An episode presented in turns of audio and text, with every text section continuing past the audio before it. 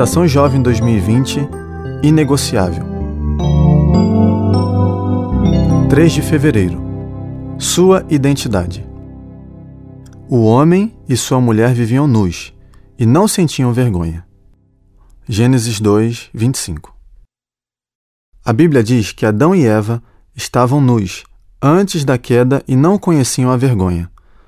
Não fomos criados para ter esse sentimento. Ao contrário, Deus nos fez puros e sem culpa. A questão da identidade depende de como nos vemos e lidamos com o corpo e a sexualidade. A consciência da sexualidade é um aspecto muito importante na formação da identidade.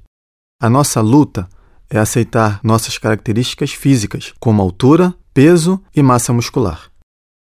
Alguns vivem presos a um estereótipo imposto pela mídia, sentem vergonha do formato do nariz, da cor do cabelo ou tamanho do pé, o que gera necessidades compensatórias.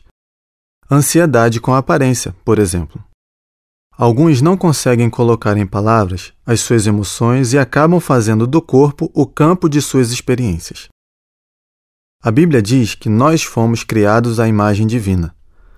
A palavra grega para imagem é eikon, da qual também vem a palavra ícone. Você é um reflexo, uma espécie de ícone do Criador, moldado à imagem dele. Se você fosse o inimigo e quisesse atingir a imagem de Deus, o que faria? O diabo não quer que você se lembre de sua origem. Ele deseja separar você de Deus, levando-o a construir uma identidade diferente daquela que o Pai lhe concedeu. O desejo do inimigo é nos tirar do centro da vontade de Deus, com o objetivo de gerar em nós vergonha, culpa e condenação. O inimigo só tem um plano: matar, roubar e destruir. Ele está fazendo isso agora, ele tenta destruir a imagem de Deus na humanidade ao fragmentar nossa identidade gradualmente.